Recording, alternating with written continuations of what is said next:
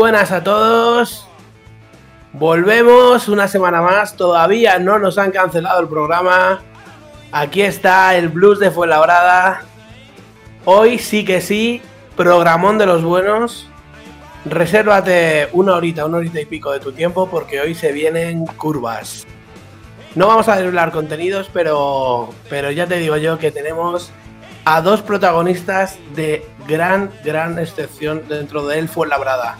Pero antes, lo de siempre, la presentación de los cuatro compañeros que hacen virguerías en esto de la radio. ¿Qué tal, Iván González? Pues muy buenas. Ya por fin a estas alturas se me ha pasado el cabreo de lo de Gran Canaria. Que llevo toda la semana rumiando, rumiando, rumiando, rumiando. Ya hoy lo llevo. Lo he digerido. Ya superando, ¿no? Superando el tema canario que bueno, luego, luego hablamos mejor del tema, ¿no? Con uno de los protagonistas seguro que supera. Luego algo le preguntamos. ¿Qué tal, Rubén Lema? Muy bien. Con muchas ganas de vengarme con nuestro invitado después del varapalo que nos llamamos en Gran Canaria. Así que estoy impaciente de tenerla aquí con nosotros. Y muy contento, como tú dices, de que todavía no nos hayan censurado y se- tengamos ya segundo programa. Segundo programa, no, segundo programón. Eh, ¿Qué tal, J. Ramírez? Muy buenas, ¿qué tal? Encantado de saludaros de nuevo. Hoy de nuevo el Rudy de la semana, ¿no? Bueno, de nuevo realmente no, porque la semana pasada simplemente fue una introducción. Hoy, hoy hay galardón, hoy hay galardón. Ya veremos después. Hoy, hay- hoy primer premio. Y último, pero eso sí, el mejor analista de todos los tiempos. ¿Qué tal, Álvaro Fernández?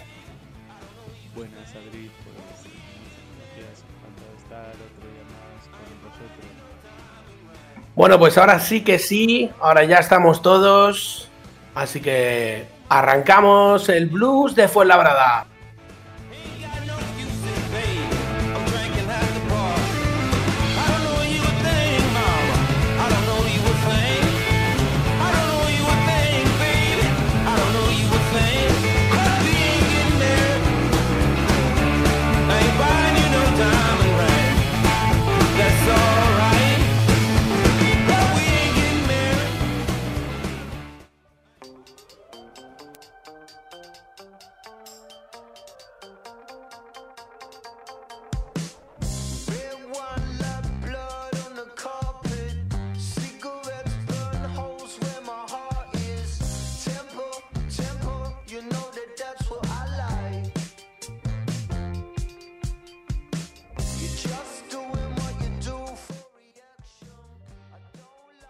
Como ya os veníamos avi- avisando, hoy se vienen curvas, hoy se vienen dos protagonistas de excepción y vamos a empezar con uno de los llamados jugadores clave de la actual plantilla, un jugador ya veterano y sin duda uno de los protagonistas semana tras semana. Estamos hablando de Cristian Illenga, ¿qué tal?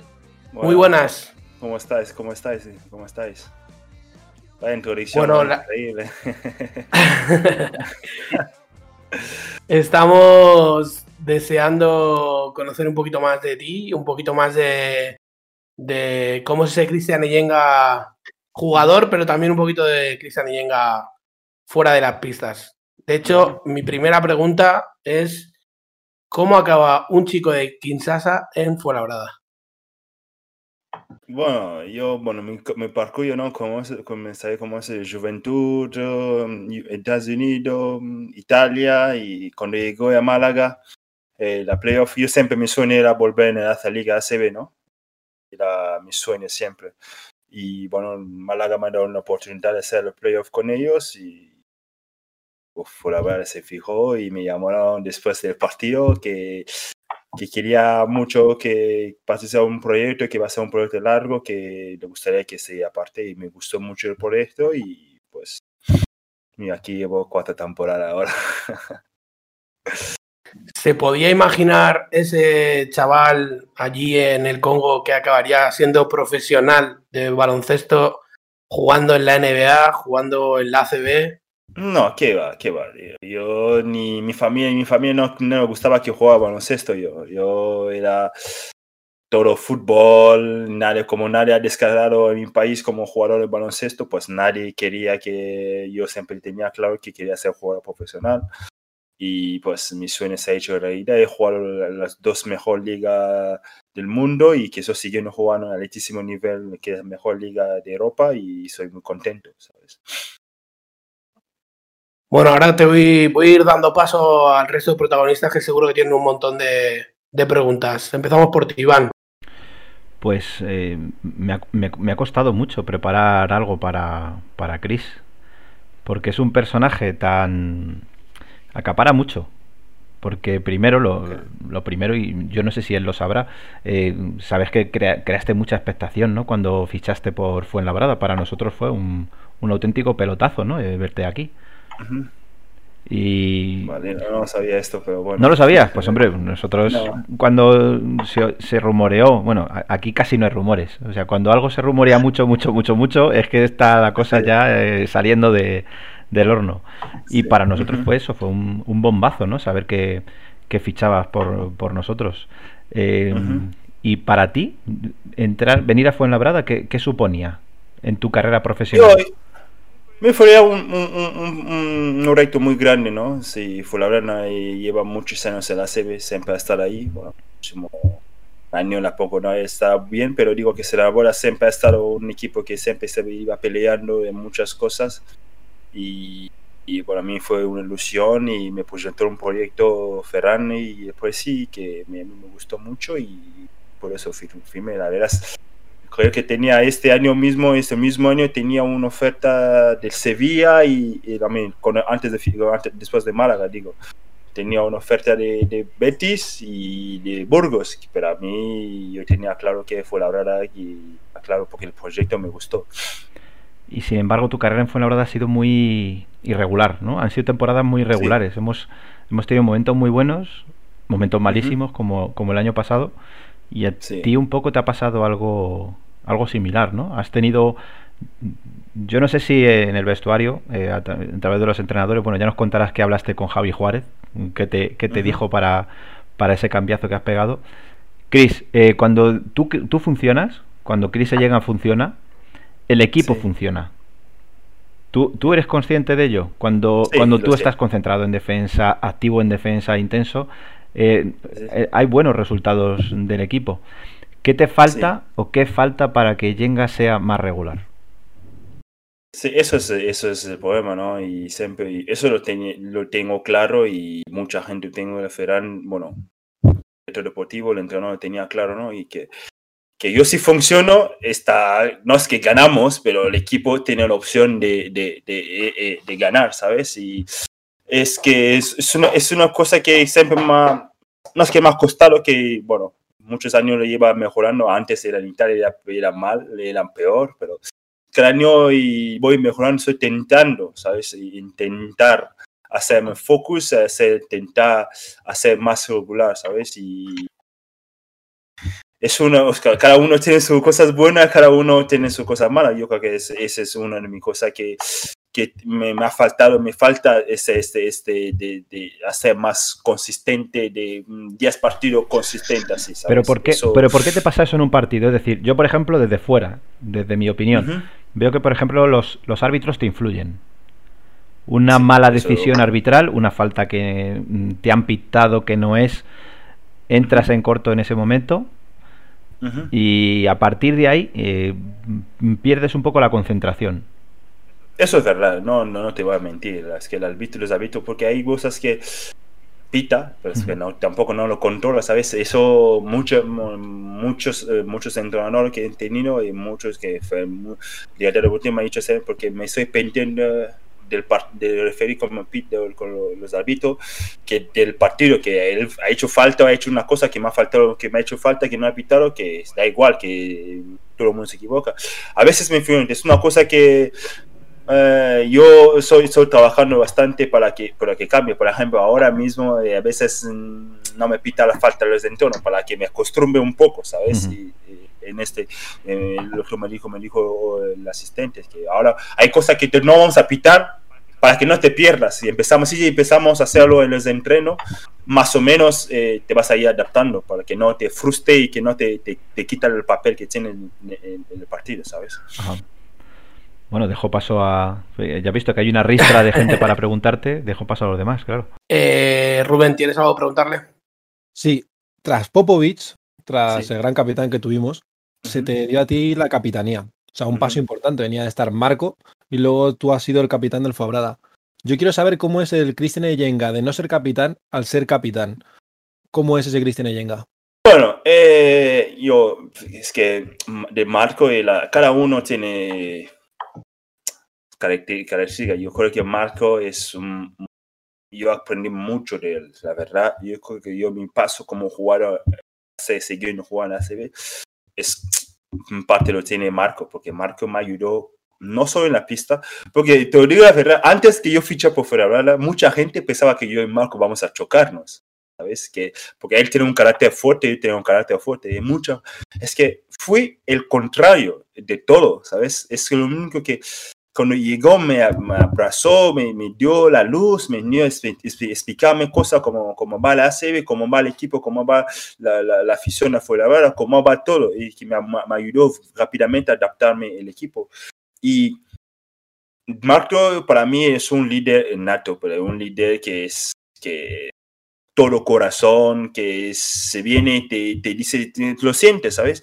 Y pues, yo, después de estar con Marco, pero venir a coger esa capitanía, es que, es que la verdad que no mentir, me, me costó, me costó mucho, ¿sabes? Y no sé, no sé, no sabía cómo, la verdad, cómo manejar esta capita- capitanía, porque es mi primera vez a tener un título muy tan grande, un equipo como fue la Rara, ¿sabes? Es que me, me, me costó bastante vez, bastante. Y aún estoy aprendiendo muchas cosas de, de la capitanía, ¿sabes? Y a veces yo llamo a Marco, le pregunta cosas que, que siente que me, me, me, puede compartir siempre me ayuda. Y es que es, que es muy... Después de Marco, ¿sabes? yo digo que Marco no, no va a ser más Marco, no sé si por un día, pero un tío como Marco es coger después sus zapatos va a ser, es muy difícil, ¿sabes? Fue. Perdona, eh, ¿fue un peso entonces para ti ser capitán?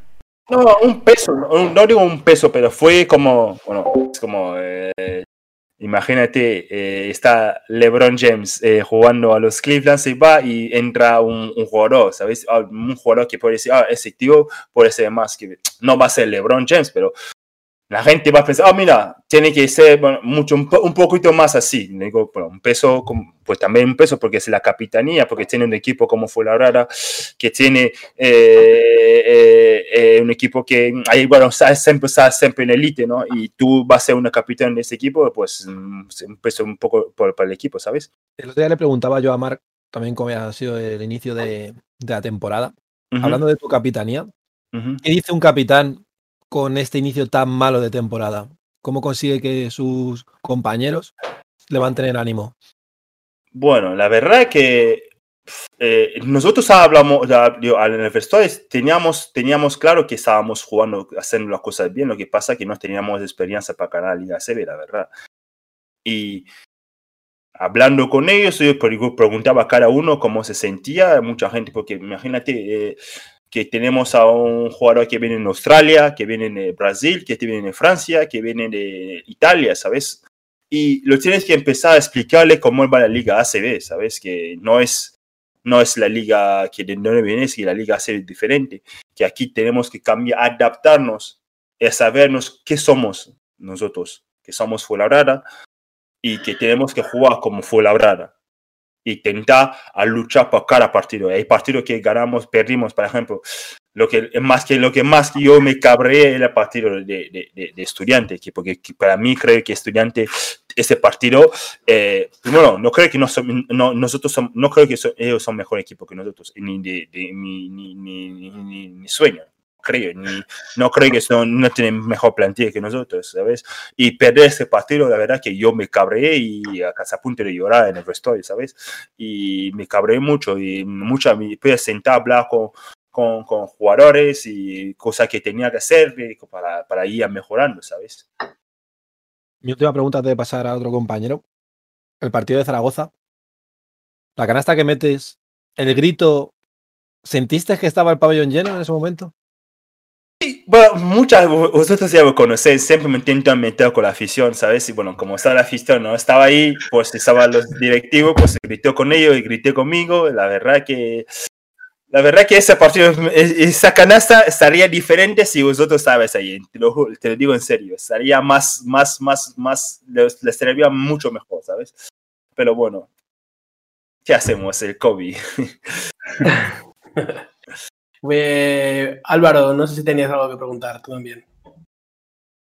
Sí, eh, bueno, Cristian, lo primero que cuando celebraste esa canasta y tal, estábamos reunidos, eh, algunos en el bar, tomando algo con distancia de seguridad, obviamente, y, y lo celebramos contigo realmente, así que sí, sí sirvió de algo, realmente. Ah, vale, gracias. Así que, bueno, eh, quería preguntarte que si es aquí en Fuenlabrada el sitio donde has estado más cómodo de tu carrera profesional. Oh, sí. Sí, sin duda. Sin duda. Sin duda. Es que una cosa, Oh. es que una, una cosa tiene que saber, si un equipo te quiere y te lo demuestra en muchas cosas, eh, mm, no puede ser tan no puede, no puede pedir más, ¿sabes? Que eh, eh, me, me quiere y me, me, me, me- me lo demuestra y yo soy contento de estar aquí y que intento jugar a la CB y que intento de estar en Fuenlabrada, la verdad. No sé si Álvaro tenías alguna preguntita más. Sí, sí, sí. O- otra pregunta más. Eh, antes, relacionado con lo que has dicho de que has aprendido mucho de Marco y un poco también por todo el tiempo que llevas aquí, los cuatro años, que la pregunta sería, ¿en qué crees tú que es en, en lo que más has cambiado desde que llegaste aquí? O, bueno, por ejemplo, también, ¿qué es lo que más has aprendido de Marco? Eh, bueno, la, Marco lo que me ha aprendido, me por ejemplo, hacer- haciendo vocal, haciendo vocal, de, en decir las cosas, en, tienen que sentir tu presencia ahí, que decir a todo el mundo dónde tiene que estar y qué cosas que tenemos que hacer para ganar un, para ganar un partido, para, para entrenar o para hacer todas las cosas. Esa cosa que yo, por ejemplo, yo, la vocal no, no hablo mucho cuando estoy jugando, pero hablo, por ejemplo, me, me- soy muy emocionado con hacer un mate gritando, pero en persona, en el juego no habla, habla mucho. Y Marco me decía, mira, tú desde el primer año tú eres un jugador muy importante aquí, necesitamos que tienes que hablar, eh, comunicar con la, con la gente, hablar cómo se posiciona mucha gente y la verdad que aprendí mucho de eso también, ¿sabes? Y me decía, bueno, cuando, está el mom- cuando estás mal, cuando ese momento está mal, eh, en el partido tienen que reunir a la gente y decirle, hey, vamos, eh, animar, eh, esas cosas, por ejemplo, esa cosa yo no, porque yo siempre, alguien me ha hecho eso, yo nunca me ha hecho, nunca sabía cómo hacerlo, ¿sabes? No sé si ahora J también tiene alguna pregunta. Bueno, Cristian, bueno, lo primero, gracias por venir, aunque luego al final lo mismo nos acaba dando las gracias a nosotros. Eh, te ha preguntado Álvaro por si fue la verdad ese sitio donde más cómodo te has sentido y Sí, tu respuesta eh, ha ido más enfocada a la institución. sí. Yo te quería preguntar en base a lo que a nosotros nos toca, que es en base a la afición. Sí, si es el sitio de tu carrera donde más, donde más querido te has sentido.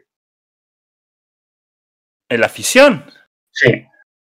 Es tan- es- no es dura. Yo he visto cómo os conecto con vosotros. Cuando voy voy allá a gritar ¡Ah! Delante de vosotros. A mí, dime qué jugador se conecta más con vosotros que mí. No, no creo que no existe. No hay. No hay. ¿Sabes? Yo, la afición, bueno, tengo que. Vosotros ahí después del partido saludándonos, hablándonos, siempre animándonos, creo que cuando sabemos las cosas mal, ¿sabes? Y yo creo que eh, la afición de fuera, bueno, más presión que vosotros, a mí siempre va a seguir anima, diciendo que meter más presión a los árbitros como lo hacéis siempre, pues mm, siguiendo haciéndolo. pues, Es, es, eh, que, que, yo creo que eh, más contento no puede ser, ¿sabes? Y que a mí me gusta mm, vuestros apoyo, que siempre, bueno, yo desde de que se ve que nunca un afición me ha insultado, por ejemplo, ¿sabes? Ahí porque ahí, por ejemplo, no os voy a mentir, por ejemplo, el año pasado estaría que para mandarme a la mierda, ¿sabes? Porque estaba muy mal, eso está claro, no es la cosa, pero vosotros eh, seguís apoyándome, es que, que, que, que pide. Si era seguro que si era un otro jugador que vosotros no tenía preso cariño y seguro que le manda la mierda y diciéndole todo, pero vosotros siempre me han tenido momentos mal y yo los momentos mal siempre me has tenido ahí, vosotros me han tenido siempre apoyándome y eso lo agradezco mucho, Porque creemos en ti, es lo que te he dicho al principio. Si Chris está bien, el Fuenla va a estar bien. Eres la clave. Te lo ha dicho Es que Javi Juárez. eh, eh, eh, eh, me siente, me, me, me- no, que voy a decir, decir lo mismo. Me siente como mi entrenador se me dice, Chris, si estás bien, mm, el equipo está bien. Es que es verdad, ¿sabes? No estoy bien. eh, mucha gente, se, mucha gente también, el otro día eh, Javier le ha dicho los entrenos, ¿sabes? Eh, cuando no dice que Chris está bien, está bien, no significa que tiene que meter 20, 50 puntos, no. Es que tiene que estar en todos los dos campos, porque todo el mundo sabe que soy un jugador que juega a dos lados, ¿sabes? Defensa en ataque, ¿sabes? Porque hay jugadores que tienen más talento que yo, como Melo, eh, que pueden meter con facilidad, mucho más facilidad que yo, ¿sabes? Pero digo que cuando soy activo en defensa, en ataque, soy más agresivo, que pues eh, tenemos mucho más opciones, ¿sabes? Dices lo del año pasado, evidentemente. Es que a mí me pasa una cosa contigo, que es como un amor-odio. Amor porque me parece que eres un jugador espectacular. Y odio porque creo que tienes unas capacidades que a veces no aprovechas y serías un jugador que no jugaría aquí.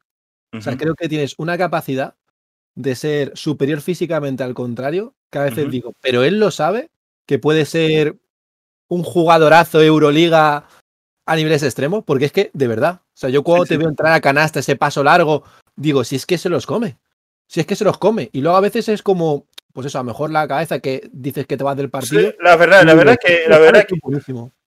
A veces, eh, ¿qué, qué partido me escribió Ferran?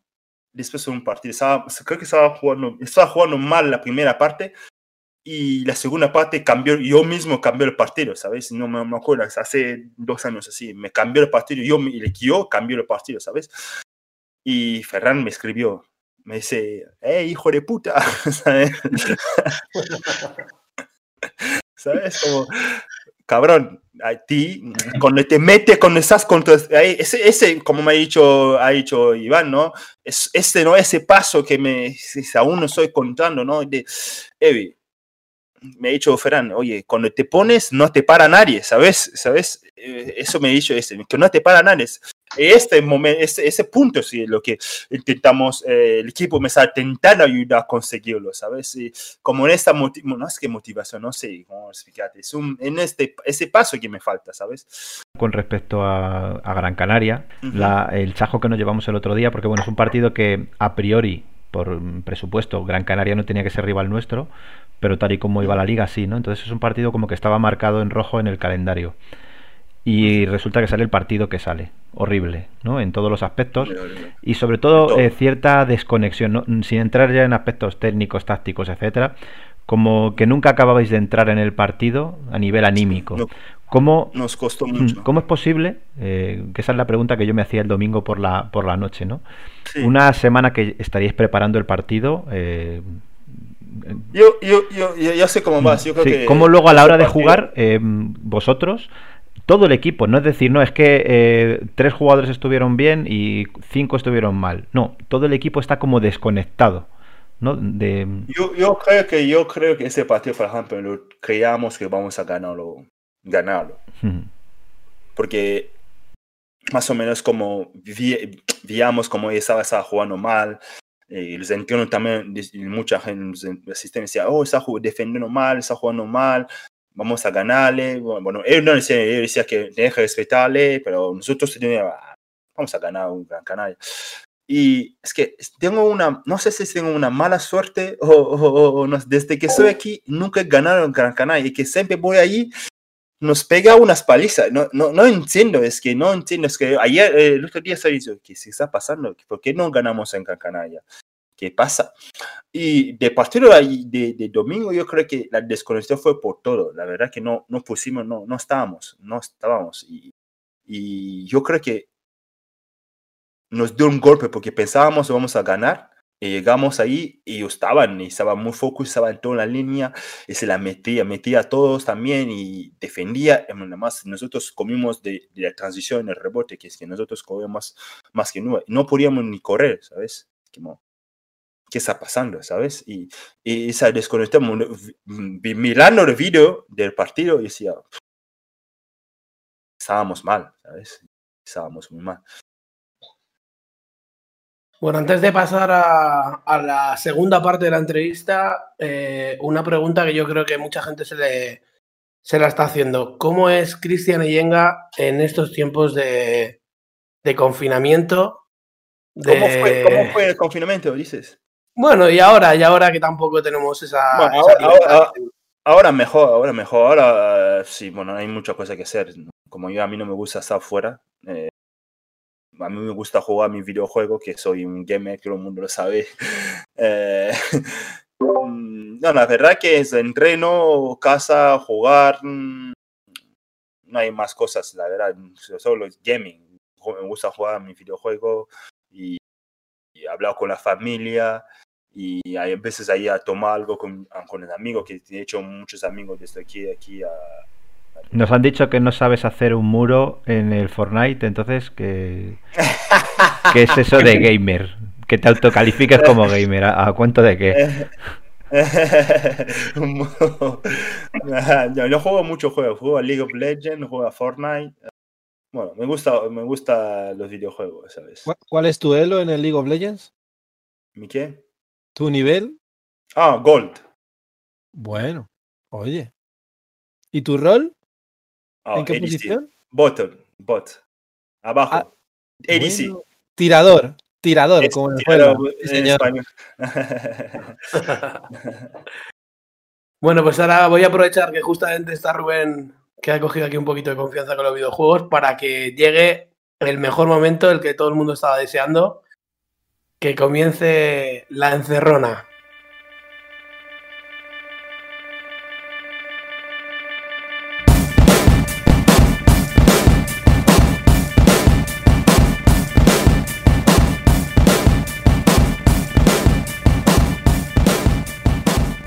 Bueno, Cristian, bienvenido a mi sección, que se llama La Encerrona.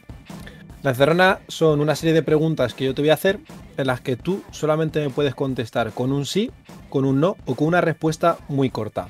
Ala. Si luego hay alguna pregunta, tienes muchas preguntas. Esta vez eh, te hemos cogido con ganas y tenemos muchas preguntas. Si alguna tú la quieres utilizar un comodín para quitártela, la puedes utilizar para no contestar. Luego también ¿Cómo- cómo contestar? Si no quiero contestar, no contesto, dices. una solo, solamente una pregunta. Ah, vale. Y luego, si hay alguna que respondes con un sí con un no y que quieres matizar al final para explicarla, también puedes hacerlo o te podemos preguntar. Hola, hola. Iván, ¿dónde me has metido? Entonces, comienzo. vale. Primera pregunta. Recomiéndanos una serie. Eh, mm, Game of Thrones. Segunda pregunta. Recomiéndanos una película. Eh, no sé, yo la película lo sé en, en inglés, no sé si os va. Porque en los títulos lo No sé. tengo en- ningún problema. Vale, Come to America. Tercera pregunta. Una canción para conquistar a una chica. La reina de Daju. No sé si es una canción francesa, así. Ahora mismo toda la gente está buscándolo en Spotify para ponerlo y conquistar. Cuarta los pregunta. de media, de media. Cuarta pregunta. ¿Te has sentido muy criticado por la afición del Fuenlabrada? No, Quinta pregunta. ¿Es que no lees Twitter? no mucho. Porque ahí sí se ha hablado. Criticándome a mí, ah, no. ¡Hombre! Hay que leer más Twitter, eh, Cristian. No, Bueno, a mí no. no. Se- Sexta pregunta. ¿Te consideras exigente con tu juego? ¿Exigente en qué, en qué, en qué dices? Eh, En todo, en todo. ¿Te exiges cada día mejorar? Sí, sí. Séptima pregunta. ¿A qué equipos nunca te irías a jugar y por qué son estudiantes y Murcia? Si no sé, estudiante de Murcia. Claro, eso no creo que quieras irte a jugar, ¿no? Estudiante de Murcia, si no quiero. No, no. Ahí no irías. Nunca. Eh, si no, si me la pregunta no entiendo. Si yo si además jugar a Murcia o estudiante. de la ACB nunca irías a jugar. Ah, joder. Lo veo, a Madrid. Acabas de ganar mi corazón ahora mismo. Tú que has estado en, en la NBA, te quiero hacer una pregunta. Ordéname estos jugadores de mejor a peor. Kobe, Vale. LeBron y Jordan. De mejor a peor. Sí. Mejor. Eh, bueno, LeBron, Michael, Kobe. Esa luego la matizaré. Me gustaría que la- que la veas. Y ahora te voy a decir otros jugadores. Y me los ordenas también de, de mejor a peor. Mar García, Marco Popovic y Cristian Eyenga. Marco, Christian, Mark. Décima pregunta. ¿Mar García sabe defender? ¿Sí sabe defender? Sí. Sí, sí defender. ¿Es un grandísimo defensor como él se No. cataloga? No, grandísimo no, pero sabe defender. Décima primera pregunta. Sabemos que te gusta la fiesta, pero ¿te consideras un romántico? ¿Romántico? Mm, no soy romántico porque yo no soy en pareja hace casi ya ocho años. Decimosegunda pregunta. Fuera del confinamiento, un fin de semana libre de Yenga, ¿qué es lo que hace? De fuera del confinamiento, cuando acabó Sí. el confinamiento, dices. Sí. Pues no estaba aquí, yo estaba, creo que estaba en Marbella, creo, sí, por unas semanas así. sí. O sea, que tú te irías a Marbella para allá. Para un, un fin de semana libre que tengas. si, si tenemos libre, si nos da libre. Sí. Sí, me iré a Marbella, sí. Decimotercera pregunta. Sales de fiesta con nosotros, nos llevas a una discoteca y nos tienes que invitar a un cubata, a una copa. ¿Qué nos recomendarías? Tequila. ¿Con limón y sal o sin limón y sal? No, tequila solo. Decimocuarta pregunta. Dicen que eres muy malo al Fortnite. ¿Piensas- ¿Tú como gamer piensas en cambiarte algún juego- algún juego más acorde con tu habilidad como Minecraft o Animal Crossing? No, en lo que dije eso, no sé quién la, la- la- la he dicho, pero yo soy muy bueno jugando Fortnite. El defensor. Decimoquinta pregunta. ¿Realmente te parecen graciosos los vídeos de humor nigeriano que subes al Instagram? ¿De quién? Los vídeos que subes al Instagram Sí. de humor, ¿de verdad te parecen graciosos? Sí, porque si, no es, si, si es africano lo vas a entender, si no es africano no lo entenderás, ¿sabes? Decimo, decimos esta pregunta. Cristian, en serio, ¿te parecen graciosos de verdad? Claro que sí. claro que sí. Decimoséptima pregunta. Quiero saber cuánto te cobra tu peluquero. Wiz. Ah, dep- los depende, depende. A veces, si viene a casa es... eh, Pero si voy ahí es como... Normalmente es 25, pero yo le doy... Es 20, pero yo le doy 25. Decimoctava pregunta. Conociendo a los blues, ¿sabes lo que te cantamos? ¿Podrías decir la letra de lo que te cantamos? Sí.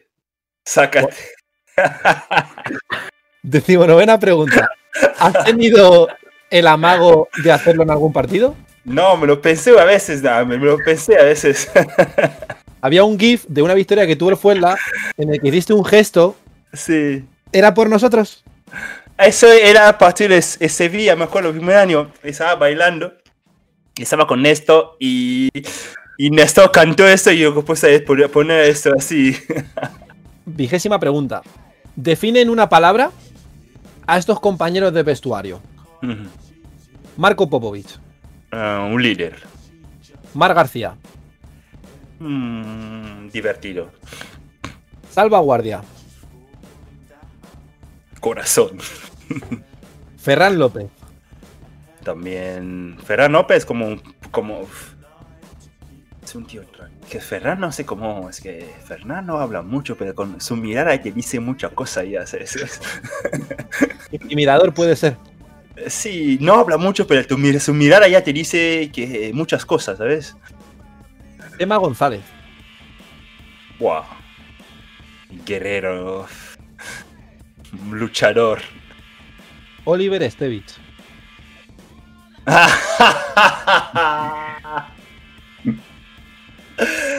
Ah, de- antes de eso o después de esto de todo esto lo que tú veas. Tú eres el que decide. Antes de esto, un genio. Y después, Yo, yo tengo mucho rabia que esta vez, pero bueno, es su decisión, pero no sé. es hetero. Vigésimo primera, vigésimo primera pregunta. Ahora te voy a hacer lo mismo, pero con entrenadores. Raventós. Yo los eventos de ti. Buah, eventos. Corazón también, sí, sí, tiene mucho corazón, sí, sí. J. Cuspinera. Tío, muy listo. Néstor Che García. Mm, equipo, Paco García. durísimo. Javi Juárez. Javi Juárez. Es que Javi es como, como un leche, como equipo, sabe ser equipo, ¿sabes? Y última pregunta. ¿Cuál es tu árbitro favorito de ACB? Uno.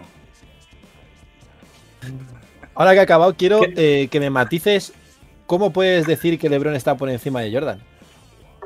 Para mí, es que ten- yo no yo creo que no tienen que, tenemos que ah, comparar LeBron o Kobe eh, o Jordan, porque ahí son a- eh, áreas, ¿sabes? Que, que LeBron, yo creo que es lo que ha hecho, ha hecho la final, bueno, lo que no- es eh, lo que ha hecho eh, ir a la final, por ejemplo, nueve veces seguidos, que nadie la ha hecho, ni Jordan, ¿sabes?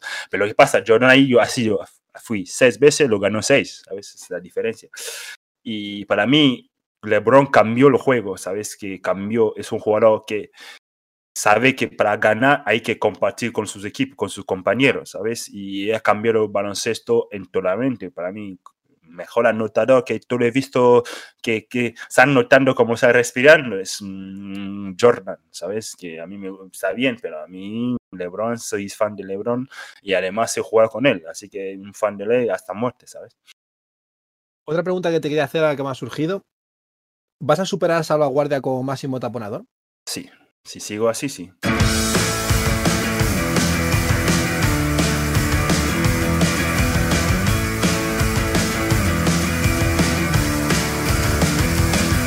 Bueno, pues ahora sí que sí, podemos decir que, que ha sido una encerrona de, de las buenas buenas, ¿eh?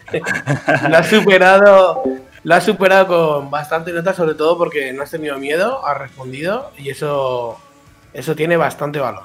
Ujú, mm, Gracias, a ver, la verdad que gracias. Bueno, ya para terminar, eh, ¿cómo, cómo vamos a quedar contra el Bilbao Basket? Yo, yo creo que vamos a ganar. Yo pienso que hemos, entrenado bien y yo creo que si hacemos la cosa que estamos haciendo y creemos que Kyle nos puede ayudar mucho, que ese tío que creo que nos va a ayudar bastante y que necesitamos en esa posición. Y yo creo que no va a ser partido fácil porque ellos están con problemas también. Viene para, para, viene para, para sacarnos puntos. Pero yo creo que estamos entrenando bien y mucha gente está muy concentrada, mucha gente está cabreado, esto te lo te aseguro yo, después del partido, mucha gente está cabreado y, y yo creo que va a ser un partido divertido, ¿sabes? ¿Te atreves a darnos un resultado? Siempre, siempre quiero ganar, seguro que quiero ganar. Con números, con números, con números. eh, ¿Cómo que, que quieres que Sí, a ver si adivinas el resultado. Exacto. Oh, no, no, no se puede, no sé cuánto momento va a meter, ¿sabes? Y no sé, no sé, pero yo creo que si hacemos las cosas bien, como estamos haciendo, como estamos entrenando, tenemos mucho chance de ganar este partido. Pues ahora sí que sí, ha sido un verdadero placer tenerte en este segundo programa del Blues de Fuenlabrada. Muchísimas gracias, esperamos que hayas estado muy a gusto. Y hoy también, yo Eh. lo pasé muy bien. Bien. Yo, yo pensaba que, yo pensaba que era- va a ser la pregunta más chungo, pero, pero la verdad que lo pasaron muy bien. Pasaron O sea, bien. nos estás diciendo que para los siguientes, las siguientes encerronas que, que- que apretemos un poquito más incluso, ¿no?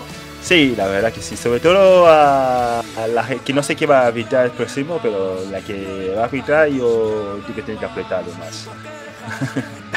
Tomamos nota. Lo dicho, muchísimas gracias y... De nada, a vosotros, a vosotros. A vosotros, a vosotros, gracias.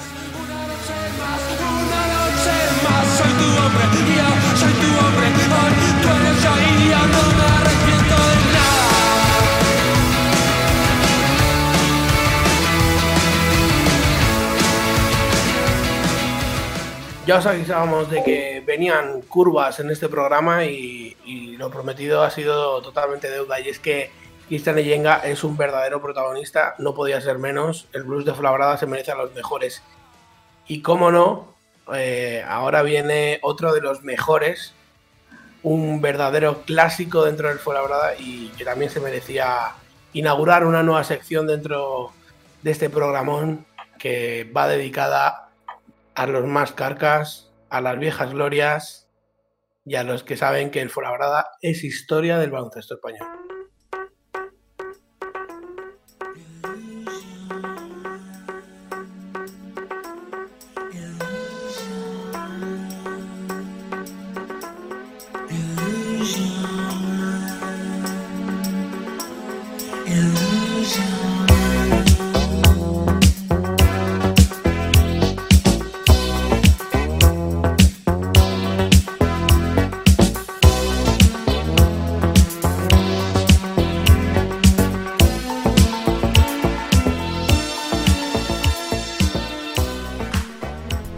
Bienvenidos a mi sección. Una sección aún sin nombre definido, aunque tengo varias opciones que estoy barajando actualmente. Estoy dudando entre el rincón del pureta y también me gusta mucho la opción todo esto antes era campo. Una sección que prevé ser un pequeño rincón de nostalgia para los más veteranos, pero a la vez, eh, y seguro que lo va a ser, una fuente de sabiduría y nuevos conocimientos para los más jóvenes que escuchéis el podcast. Para estrenar este capítulo de hoy, el primero, cuento con un invitado muy especial. No puede haber, cierto, no puede haber una frase más manida eh, que invitado especial, pero lo cierto es que primero es verdad y segundo, mis entrevistados siempre lo van a ser, siempre van a ser especiales, sea por la razón que sea. Eh, no me enrollo más, sin más dilación, comenzamos eh, esta sección sin nombre con un exjugador que jugó en tres etapas diferentes en Fuenlabrada, tres veces se marchó, una de manera ya definitiva, pero sin embargo ha regresado en cuatro ocasiones. Con todos vosotros, toda una leyenda del baloncesto Fuenlabrada. Salvador Guardia Ramos, muy buenas. Muy buenas. Debido a esta maldita pandemia, eh, esta entrevista no se puede hacer como deberíamos, unas personas como tú y yo. Esto en realidad debería ser o mirando una obra en la calle o sentados en un banco de un parque echando de comer a las palomas. Eso quiere decir que estoy, que estoy mayor o que estamos mayores. Es- Estoy en- yo estoy en plenitud de facultades, ¿eh? Estás en, en plenitud, pero eres dos años mayor que yo. No lo olvides nunca. Bueno, pero, pero por lo visto estoy mejor que tú, ¿eh? Sí, físicamente yo creo que estás mejor.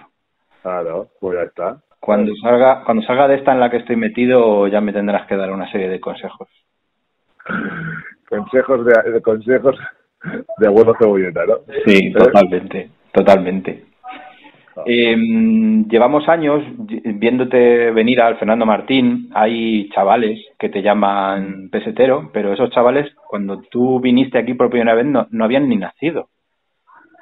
Sí, bueno, sí, hace, hace, unos cuantos años, ¿no? Sí, sí, sí. Entonces, me gustaría que empezáramos hablando un poco de, de quién es Salva, para quien no lo sepa. Eh, Salva, mm, viniste en el paquete, eh, el Fuenlabrada compra en el 96 la, los derechos ACB del Huesca. Tú jugabas en aquel momento en el AGB Huesca. Imagino que venías eh, incluido. Eh, sí, más o menos eh, mis derechos eran de iban incluidos y tal. Y, y bueno, como tú has dicho, y, eh, iba en el paquete, ¿sabes? Sí. ¿Sabes? O sea que, que sí, en el 96 aparecía aquí en Fuenlabrada por primera vez, eh, proveniente de, de, del Magia de Huesca, de ACB Huesca, y, y nada. Eh, aquí empezó, ahí año empezó mi periplo en, en Fuenlabrada. y llegas a un club que no tenía nada de historia ACB, porque era nuestra primera temporada, que es ¿qué recuerdo tienes tú de aquello? ¿Qué es lo que te encuentras cuando llegas aquí a Fuenlabrada? Bueno, yo al primero que me encuentro que me da la bienvenida fue el vicepresidente Fernando Polaina, siempre me acordaré. Y nada, eh, llegué al pabellón, eh, me acuerdo que venía con todos los trastos y, bueno, después conocí a Ricardo que era, era nuestro gerente y tal y, bueno, me acuerdo que, que bueno, el centro comercial del Carrefour no estaba ni construido, ¿no? Eh, y bueno, aquí empezamos, ¿no? Con, me acuerdo que, que bueno, vine pocos días antes de la presentación, la presentación fue aquí, me acuerdo que íbamos de, azul celeste, se hizo una presentación muy espectacular, había mucha gente en el pabellón y bueno, pues un- aparte de eso, un, un año complicado en, lo- en lo baloncestístico, ¿no? Sí, en lo deportivo fue un, un absoluto desastre. Todo lo que pudo salir mal salió, salió mal. Y al año siguiente jugamos LEP. Eh, te- imagino que al igual que todos te llevaste el sorpresón de, que fichábamos a, Peras, ¿no? A, a Benimir Perasovic. Bueno, cuando, cuando lo dijeron ni, nos lo creíamos. Yo me acuerdo que, nos lo contó Ramón Fernández y el Presi. Y, nosotros ni, nos lo creíamos, ¿no? Llegó Ferran López también. Bueno, fue un, un muy buen año con Belimir Perasovic y el entrenador con Oscar Quintana. Un año que, bueno, que no empezó bien, que empezamos, empe- eh, empezamos perdiendo, aunque éramos los máximos favoritos. Y, bueno, que terminó muy bien con, con ese ascenso en, en Lugo. Fue un año que eh, la verdad que eh, perdimos la primera jornada, creo recordar. Luego se ganaron, no sé si ocho o nueve partidos consecutivos, pero al final de la liga regular se torció, perdimos el- el- la primera plaza, acabamos segundos y nos tocó el lado malo, por decirlo de alguna manera, porque nos tocó el, el rival más duro para el ascenso, que fue el, el, el Breogán. Eh, fue un, un playoff durísimo, no sé si lo recordarás, tanto Hombre, sí aquí como allí. que fue, fue un playoff muy duro de baloncesto de, del de antes, duro, con, con hubo de todo, ¿no? Yo creo que nos peleamos un par de veces aquí en el, en el Fernando Martín y en los vestuarios en Lugo. Y, y bueno, la verdad es que perdimos el, ganamos los dos primeros partidos aquí, perdimos el tercero allí y el cuarto lo sacamos en la última jugada allí y, bueno, ya ascendimos. La verdad es que eh, fue un año muy bonito. Eh, y, bueno, fue un año que, fue importantísimo para, para lo que ahora sí fue la verdad. ¿no? Eh, YouTube está ese partido, por si lo quieres recuperar alguna vez. Y hay una jugada épica tuya, no sé si la recordarás. Él fue en la la remonta, remonta espectacularmente los últimos dos minutos. Eh, tenemos la última posesión. eh, vas a entregarle el balón a, a Peras para que reciba falta y que tire tiros libres, pero sin embargo Peras se tropieza, le tropiezan y decides, sé que me vas a defender tu acción, ¿no? Eh, decides no pasarle el balón, pero pisas el campo y le dan el balón a, a Breogán para que tenga el último tiro. No, no, te, te puedo explicar, te puedo explicar la jugada. Tiempo muerto y, y Oscar Quintana me dijo, sacas tú, que eres el, que, el mejor sacador. Y solo, mira, mira este tío, solo se la pasas a él, a nadie más. Claro, eh, entonces nos salió muy bien la jugada, pero cuando Peras aparece para recibir, va y se cae de repente, porque se tropieza con, con Towns que le defendía por atrás. Entonces yo ya estaba para, dándole el pase y dando el primer paso. Y entonces no me dio tiempo a mirar a ningún lado y pisé. Y bueno, luego otro tiempo muerto. En el banquillo me querían matar. ¿Sabes? Me querían, nadie me dio la mano. Pero bueno, al final eh, hicimos una buena defensa y recuperé yo el último tiro. Que eso nadie lo dice. Lo Sí, sí, sí, recuperé sí. yo. ¿sabes? O sea, con emoción. Pero bueno, eh, ahí casi me matan. Pero bueno, estuvo muy bien. Y si al final no sirvió para, para remontar, quién sabe si se lo hubiera dado a Pera si hubiera fallado los tiros libres. Sí, ¿sabes? sí, sí, sí. No, no, eh, era, el- era el destino, estaba claro. Pues, el destino era ese y, y se cumplió. ¿no? Mm. A partir de ahí, pues un montón de años con mucha gloria, ¿no? En, eh, el Fuenlabrada tiene una época, bueno, el primer año en ACB, después del regreso es eh, apoteósico, clasificación para Copa, Playoff, o sea, yo creo que no hay ningún equipo que haya hecho algo, algo similar nunca. Eh, hasta el 2003, en el que decides que tu primera etapa eh, en Fuenlabrada ha, ha terminado, ¿no? Y te marchas a, a Sevilla. A Sevilla sí, bueno. Eh, 2001, Venimos perdona, de- 2001. 2001 veníamos de, de años muy buenos, buenísimos, y nada, me llegó una oferta. Tuve varias ofertas que al final no, no durante la temporada, que al final no se eh, materializaron porque mi final de liga fue un poco irregular y tal, pero apareció Sevilla y, y, claro, me puso un muy buen contrato en las antiguas pesetas y, y firmé. Yo creo que, que, que fue la tuvo contratado igualarlo y, y nada, me fui para Sevilla. Sevilla, que estuve un añito muy bueno, eh, que tuve un año muy bueno allí, pero co- como siempre me ha pasado, después de que salgo de Fuenlabrada, el primer año es muy bueno y el segundo no es tan bueno. ¿Cómo es tu regreso a Fuenlabrada? ¿Cómo lo recuerdas? Bueno, el segundo año empecé en Sevilla, no fueron bien las cosas y me fui a Granada. En Granada, No, pero me refiero Eh. como rival, como rival, como rival del Fuenlabrada. oh, como rival, complicado. Complicado, porque aquí la gente te quiere mucho hasta que te deja de querer, claro, si eh, del equipo contrario, lo normal. ¿no? Y, y bueno, la verdad es que siempre me motivaba mucho venir aquí y hacer siempre lo, lo que he hecho, ¿sabes? Eh, jugar a baloncesto, jugar motivado y, y intentar jugar lo mejor que pudiera, que pudiera o pudiese. Hay algo que te diferencia de Ferran y es que tú has estado, eh, Ferran ha estado en todos los ascensos y tú has estado en los dos descensos. Sí. ¿Cómo- Pero, cómo? te lo voy a decir. eh, me he quedado y luego hemos ascendido a las dos veces. Que Efe- lo sepas. Efectivamente, efectivamente. ¿Cómo recuerdas tú aquel, aquel partido en el, en el difunto Saporta en el que ya sabíais que no había nada que hacer en aquella prórroga contra el, el Real Madrid? Pues te, te digo la verdad, la gente se lo tomó muy mal, pero yo no estaba tan mal. Yo creo que, que descendimos con, con 13 victorias, que nadie lo ha hecho en Europa, nadie ha descendido con 13 victorias en la historia, ¿sabes? Yo creo que hicimos una temporada ganando equipos grandes, nuestro fallo fue no ganar a los equipos de nuestra liga, y bueno, eh, después nos volvieron, nos quedamos, los que nos tuvimos que quedar, volvió Ferran y, y ascendimos el año siguiente y yo creo que eso fue un paso atrás para darnos hacia adelante. ¿no? Yo, no fue ni un mal año, eh, ni un mal verano y al revés. ¿no? Yo creo que, que teníamos claro que, que, que teníamos que dar un paso atrás, por, como te he dicho antes, como para darnos hacia adelante.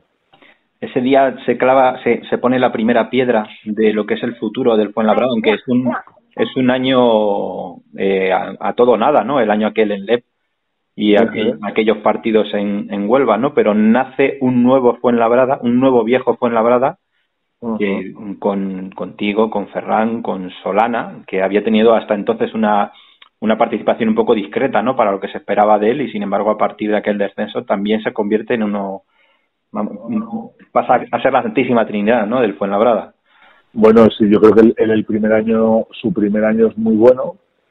Vale, aquí en Fuenlabrada con Walter Herman, el segundo año descendemos y luego empieza a jugar otra vez muy bien y, y la verdad es que es un, una, un, un nuevo Fuenlabrada, un nuevo antiguo Fuenlabrada y yo creo que hacemos muy bien, yo creo que cinco años de muy buen baloncesto y como tú dices que nace la Santísima Trinidad y empezamos a jugar yo creo que buen baloncesto, uno de los mejores baloncestos que se ha visto aquí en, en Fuenlabrada, ¿no?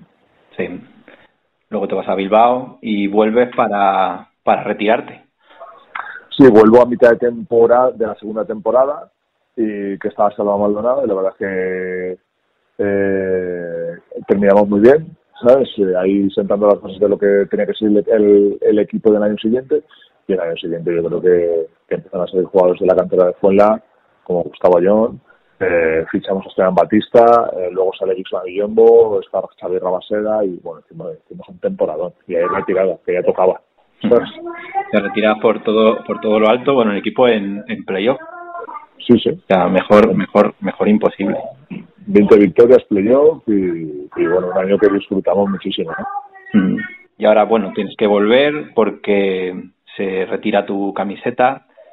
¿Qué, qué se siente en ese, en ese momento? Cuando te ves ahí en la pista con, con Peras, Ferran, Solana. Bueno, bu- bu- tranquilidad, ¿no? Yo creo que es un orgullo sobre todo, sabes, que reconozcan esos años de juego y a, a los cinco que, que nos retiran la camiseta, yo creo que, que todos hemos marcado una época aquí en Fuenlabrada, que nos hemos sentido, sobre todo nos hemos sentido muy identificados con, con el público y con el equipo y yo creo que, que el club ha- tuvo un detalle muy. ¿Te han, te ha preguntado alguno de los jugadores actuales por, por qué está tu camiseta ahí? ¿O se lo has tenido que explicar a alguno? No, lo que más les explica es cuando le pega a Rudy, ¿sabes? Porque me, me puse ayer a echar un vistazo aquí a, a las estadísticas del ACB y aunque la gente mm, le, le resulte complicado creérselo, eres el jugador con más minutos que ha jugado en la historia del baloncesto Fuenlabrada, el que más tapones ha hecho, ya puede darse prisa Eyenga en tratar de pillarte, el que más rebotes, el segundo en anotación y el segundo en más valoración. Yo soy una estrella, estrella. Soy una estrella. No lo has sí. Sí, sí, sí, sí. O sea, te pones a mirar las cifras y la verdad es que es, es bastante. Bueno, bueno, es que es que es lo que más ha jugado también, ¿sabes? Que parto con ventaja. Pero, pero bueno, bueno, las estadísticas dicen poco. Yo creo que a la gente, o sea, eh, las estadísticas están ahí, pero para, para lo que es el paso de un jugador por un equipo dicen poco, ¿no? Yo creo que, que lo que más cuenta es cómo, cómo te recuerda la afición o cómo te recuerda el club y la gente y eso es lo más importante, ¿no? Yo creo que, por ejemplo, yo, eh, Frankie no ha estado en, en las estadísticas eh, totales del club, eh, ha estado siete años menos que yo, pero Frankie es un jugador que, vamos, que, que caló en la afición y que todo el mundo lo recuerda y, bueno, es uno de los nuestros hasta la muerte, ¿no?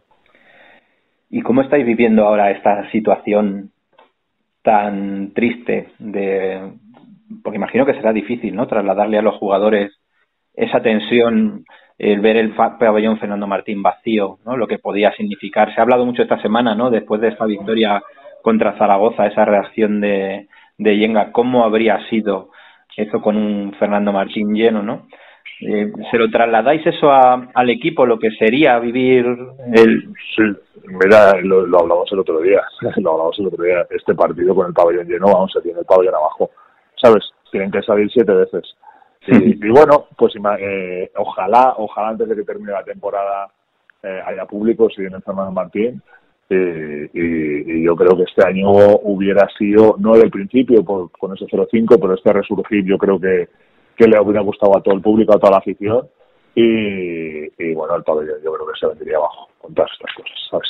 O sea, eh, una cosa es, es jugar y vivir eh, el Fernando Martín como está ahora, que nos emocionamos todos, y otra cosa muy diferente es vivirlo con el público y, con, y cómo es este pabellón, ¿no? Bueno, tenemos que ir terminando. Yo contigo me tiraría aquí hablando horas, obviamente. Y eso es que me he apuntado las cosas, porque si no me las apunto, empiezo a divagar y, y tenemos, la edad. tenemos aquí para rato, sí, sí, sí. Pero por, por ir acabando, ¿con qué momento de tu carrera en Fuenlabrada te quedas?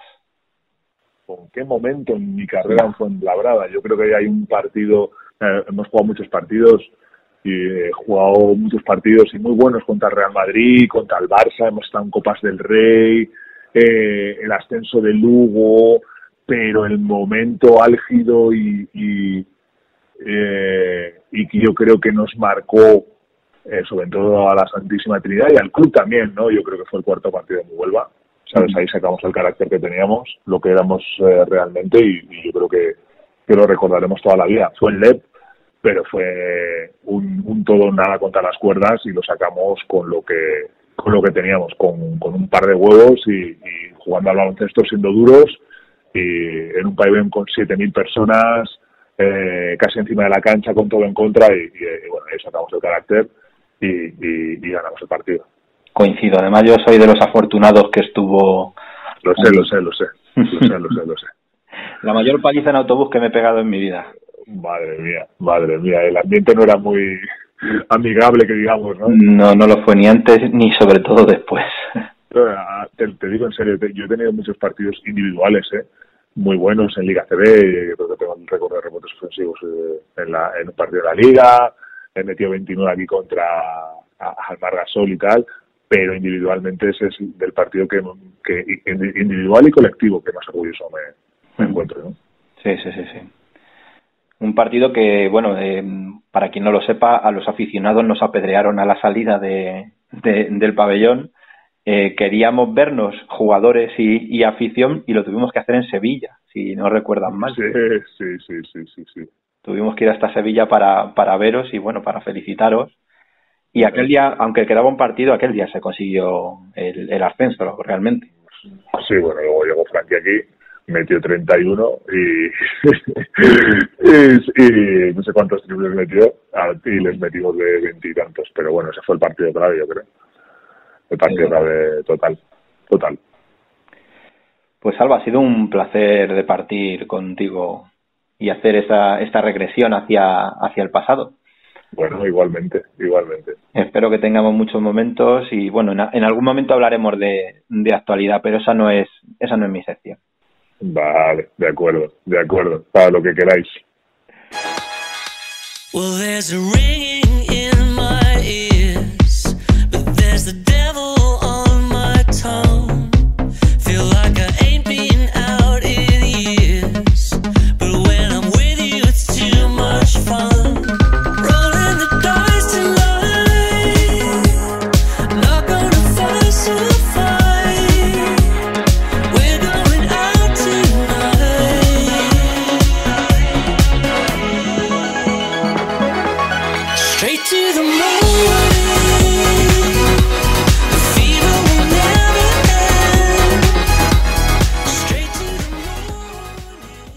Después de esta clase gratis de historia por parte de Salvaguardia Iván González, eh, toca la otra realidad de nuestro baloncesto, toca el Rudy de la semana, toca J. Ramírez. Muy buenas chicos, ¿qué tal? ¿Cómo estáis? Yo simplemente quería comentar eh, acerca del tema que ha publicado esta semana. Bueno, fue la exclusiva realmente de Carlos Sánchez Blas, Blas Radio en Twitter, un periodista de una Madrid, seguro que le conocéis.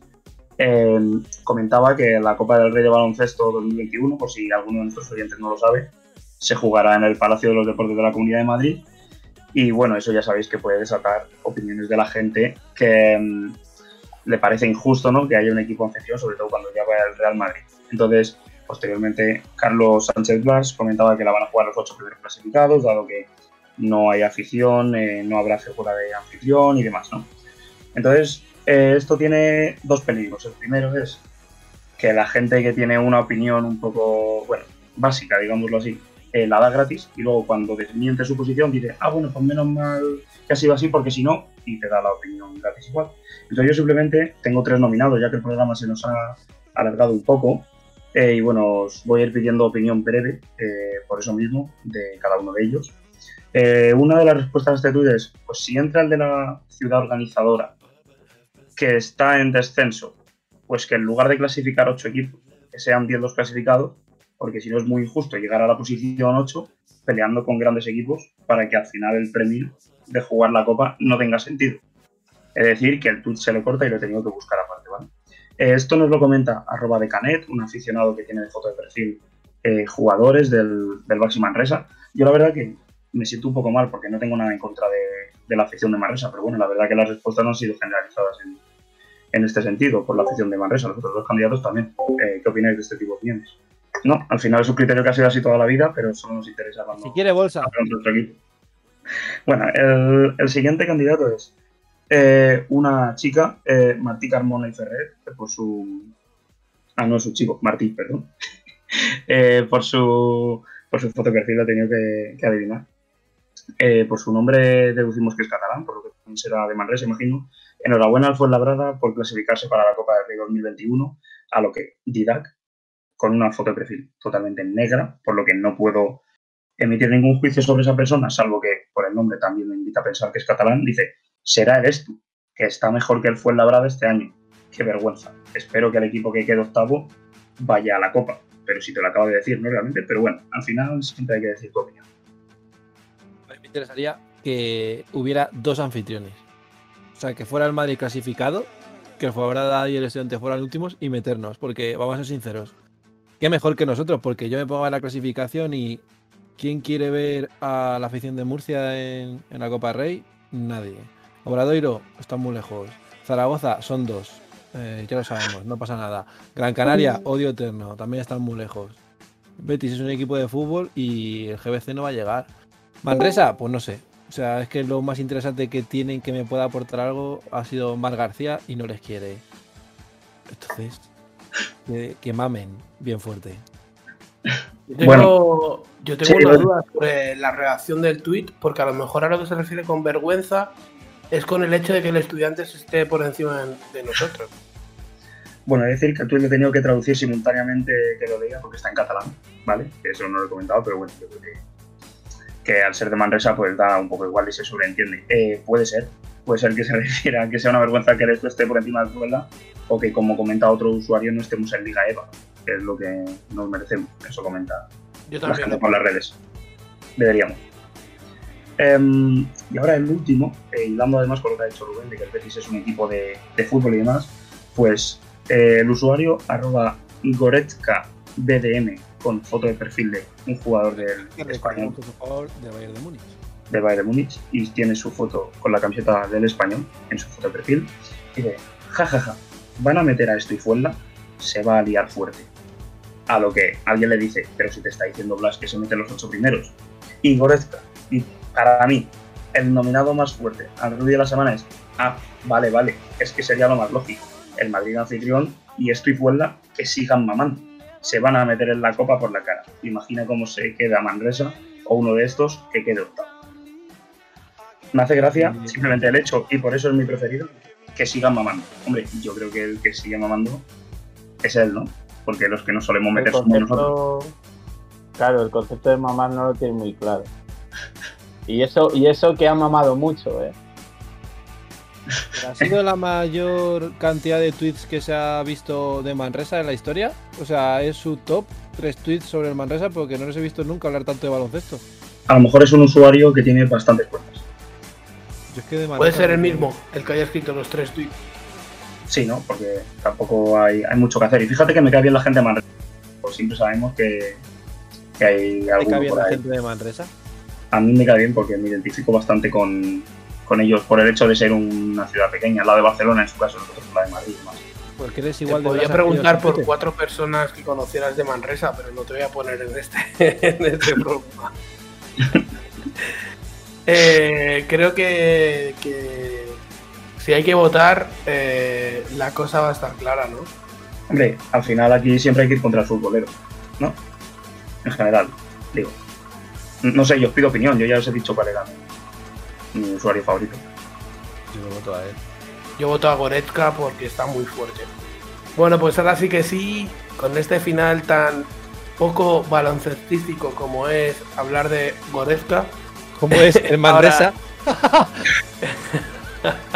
Bueno, ahora sí que sí, creo que ahora sí que sí es el mejor momento para dar por terminado este segundo programa del Blues, del Blues de Fuenlabrada, eh, sacando lo mejor de nosotros, eh, esa parte que muchos conocen pero que muchos más deberían conocer. Eh, ha sido un verdadero placer, nos vemos dentro de una semana y de parte de todos, adiós. Chao.